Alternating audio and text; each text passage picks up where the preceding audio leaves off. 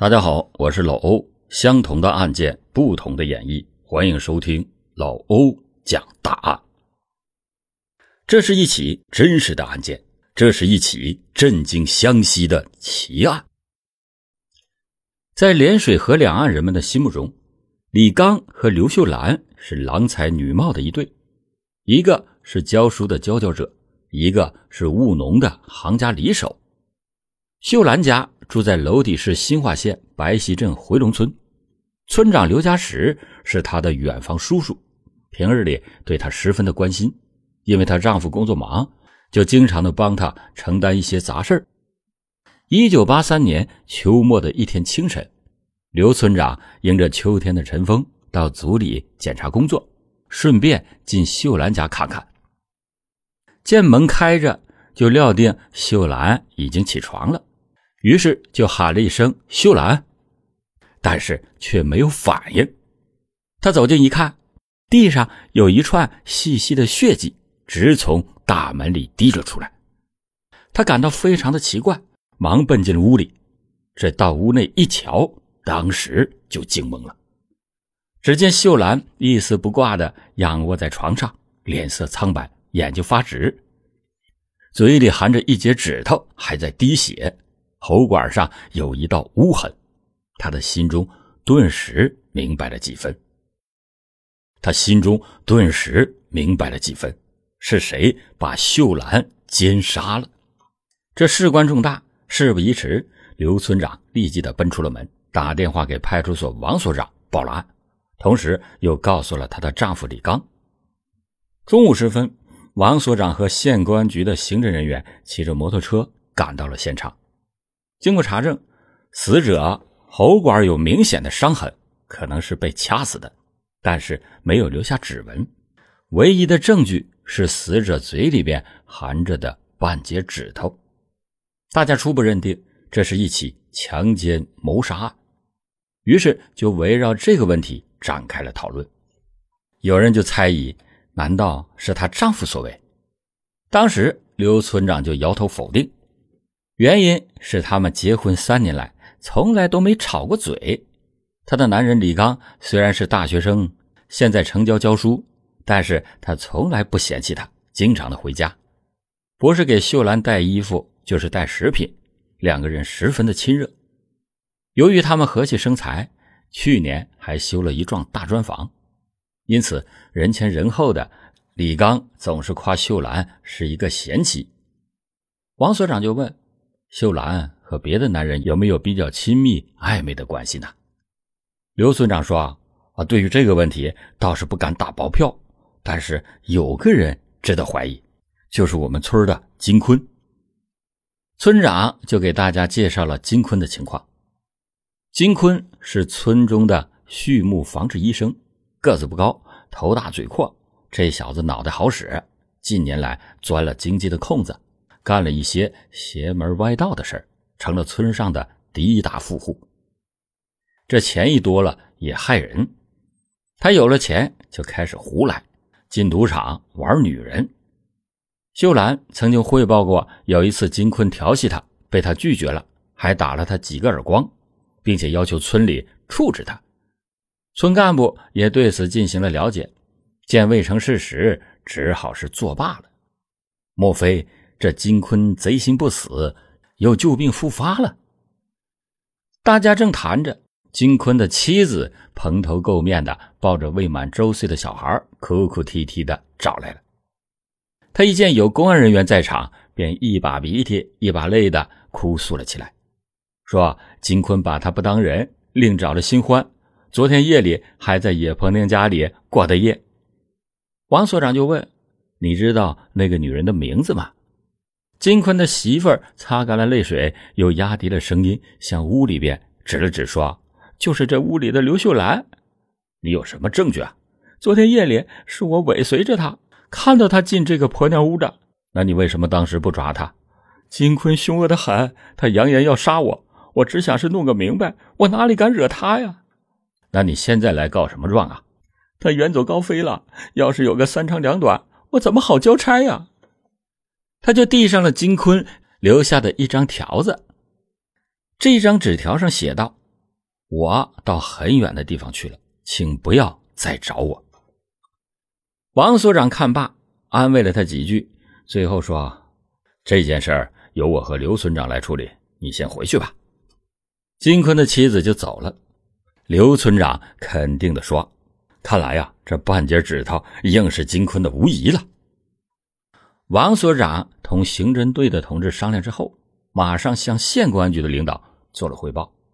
县公安局决定立即的通缉在逃犯金坤，同时向附近各个医院发出通知：凡是有致断指伤的男人，一定要抓住送来公安局。事情偏偏就那么凑巧。这通缉令刚刚发出来，一个窜乡走村做生意的年轻人举起了血乎乎的手指，来到一家医院求治，正好赶上医院负责人对他进行盘问：“你叫什么名字？”“我叫刘金。”“手指是怎么伤的？”“被一伙流氓给打断的。”“他们为什么要打你啊？”“他们看我手里有钱。”“你到过回龙村吗？”“到过，昨天还在一个叫刘秀兰的女人家中吃的中饭。”医生大喜，马上给他弄了药，随后报告公安局，便把他拘留了起来。正在公安局要对刘金进行审问的时候，一个名叫张进的老汉扭着一个断指的人进来了。这个人不是别人，正是公安局要抓的那个金坤。这小子很聪明，手指受伤以后，知道公安局要破案，一定要先抓断指人，他就忍着剧痛。不敢到医院求治，给家中留下纸条之后，到临乡的大山中找了一个名叫张进的草药郎中。谁知这个张进兼任治保主任，他一见金坤惊慌失措、吞吞吐吐的，就料定必有蹊跷，于是就对他盘问起来。果然，没问三句话，金坤因为疼痛难忍，双膝跪下说：“请救我一命，我什么都讲。”原来他玩了好几个女人还不满足，朝思暮想的，只想把刘秀兰也搞到手。可是第一次斗胆找他，不但失败了，还被他打了几个耳光。但是他明白女人是经不起缠的。当他第五次找他的时候，他的态度果然就变了，还留他吃了饭。秀兰家因为盖房子欠了债，所以非常的急需用钱。于是就想向他借钱，刘秀兰这一开口，他就大方的甩出了一千元，秀兰就笑眯眯的给收了下来。此时金坤发现了对方的弱点，那就是爱钱，这下终于达到了目的。从此他天天的只想和秀兰同睡，就这样连续的去了好几次，花去了将近三千元。昨天午夜，他俩正甜甜蜜蜜玩的痛快的时候，突然屋后不知道什么东西砸在墙上，响了一声。秀兰一口猛咬住了金坤的手指，没等他喊疼，指头就被他咬断了。他一时天昏地转，本想勒死刘秀兰，这时屋后又有响声，而且越来的越激烈，他怕来人，只好是仓皇的逃掉了。治保主任张进就追问他：“你估计那后面的响声是什么？”金坤说：“也许是他的另外一个情人。”张进见他一副可怜，便为他敷了草药，果然药到病除。金坤要给他钱，张进却说：“钱我倒不要，那你要什么？我要委屈你跟我到县公安局去一趟。”金坤无奈，只好从命了。公安人员对送来的两个断指人分别进行了审查，最后把金坤关进了监狱。咱们再说刘秀兰的死讯传到了学校，当时李刚正在上课，他一听肝肠欲断，哭得死去活来，连喊带哭的奔回到家中，一见到妻子的惨状，抱住了他的身子，嚎啕大哭起来，在场的人无不流泪。当即，他向刘村长控诉了怀疑的对象金坤，并且讲出了许多的迹象。随后，他又找到派出所，说金坤早就和秀兰有通奸之意，秀兰不从，就打了金星的耳光。这事儿他曾经告诉过他，他也警告过金坤。可是金坤这家伙贼心不死，终于对秀兰下了毒手。随后，公安局重点审讯了金坤。刚一开始，金坤是大喊冤枉，但是又有口难辩。既有村长和李刚说他调戏秀兰的证词，又有他老婆这个不容置疑的人证，还有那半截断指的物证。不承认奸杀也不行了，这一案很快就做了判决，对金坤判处死刑。刘秀兰死了以后，可苦了李刚。就在出殡的那天，他把秀兰平日爱穿的衣服一件件清理好，爱吃的东西一样样找出来，放在灵前，用火给焚烧了，边烧边哭诉说：“我的好妹妹，你丢下我李刚一个人。”谁来疼我呀？那哭声惊天动地。棺材闭脸时，他几次要往里面钻，幸好有人给扯住。此情此景，村里边的人无不动容，都说李刚可真是个好丈夫。李刚返回到学校以后，每天还是用泪水泡饭，全校的老师对他十分的同情，其中只有英语教师徐平。似乎还有点幸灾乐祸的样子，对别人说：“他李刚苦在哪里？让他尝尝单身汉的味道也好嘛。”李刚是个人才，又仪表堂堂，县教委对他也很器重。见他家遭遇了不幸，多次的嘱咐校长要多关照他，让他生活上得到慰藉。因此，领导就亲自出面给他介绍了几个对象，可是都被李刚。给拒绝了。他说：“啊秀兰尸骨未寒，我哪忍心再娶呀？”同事们又给他撮合徐平。李刚也说：“徐平固然不错，但是他太傲气了。”其实李刚早就打了徐平的主意，只要眼睛一闭，徐平的倩影就飘在他的面前。那修长的身材、桃形的脸蛋无不令他销魂。只是自己早有了妻子，一晃半年过去了，秀兰的坟上长出了绿茵茵的青草。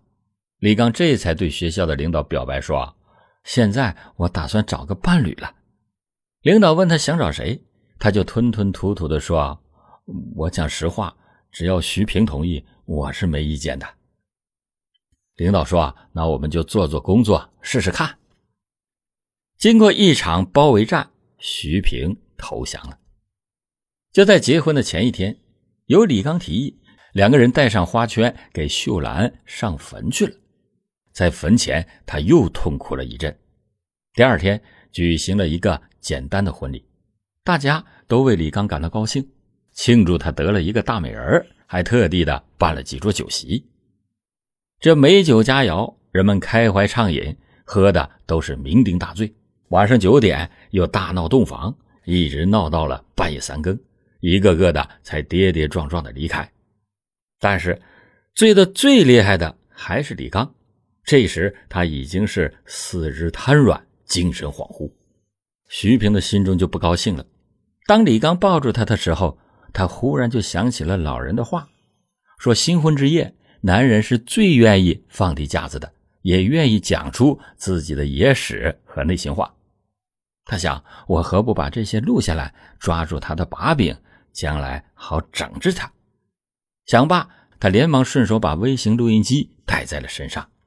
李刚抱住了他的腰肢，说：“我真是赚了，赚了个大美人。”徐平不解的就问：“这是正常现象啊，怎么叫赚呢？你别瞎胡说。”“嗨，这是实话，我全都告诉你。”李刚就真的把那段隐情给说了。徐平听完之后，当时吓得浑身发抖。我今天哪是嫁新郎啊，而是喂豺狼啊！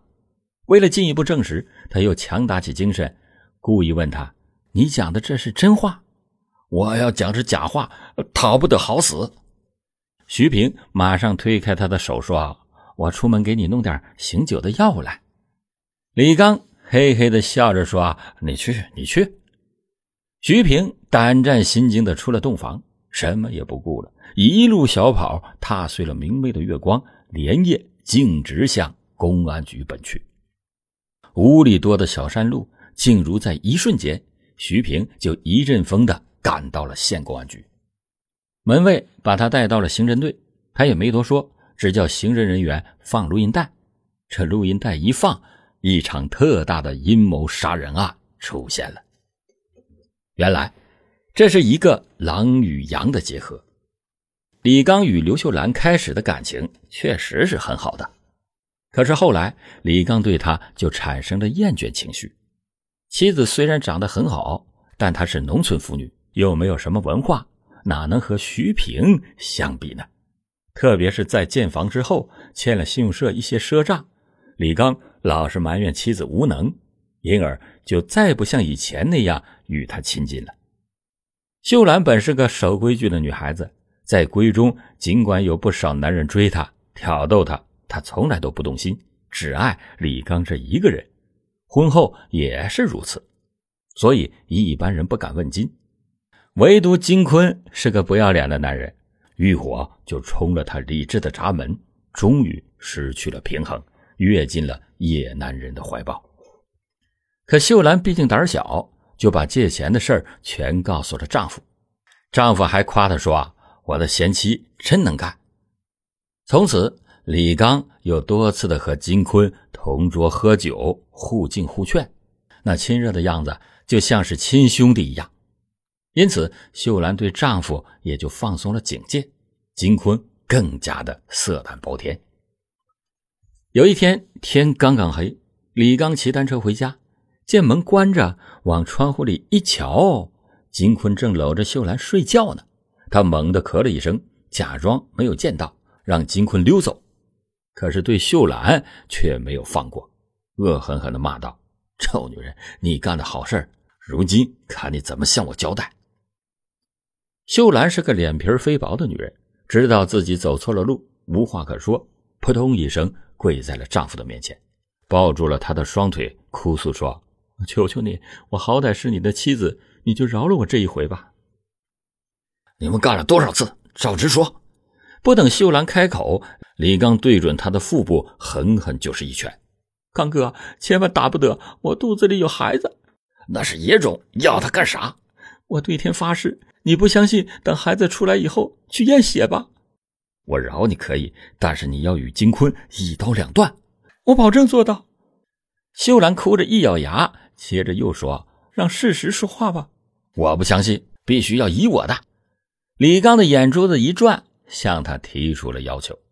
李刚说：“你要主动的把他给勾引到屋里来，和他睡觉。当我在屋后以响声为记，你就趁机把他的手指咬断一截，以示不再来往。我怕他杀我，他敢。金坤听到屋后响声的时候，自然会跑的。除了这样，再没有别的法子吗？就此一招，非干不可。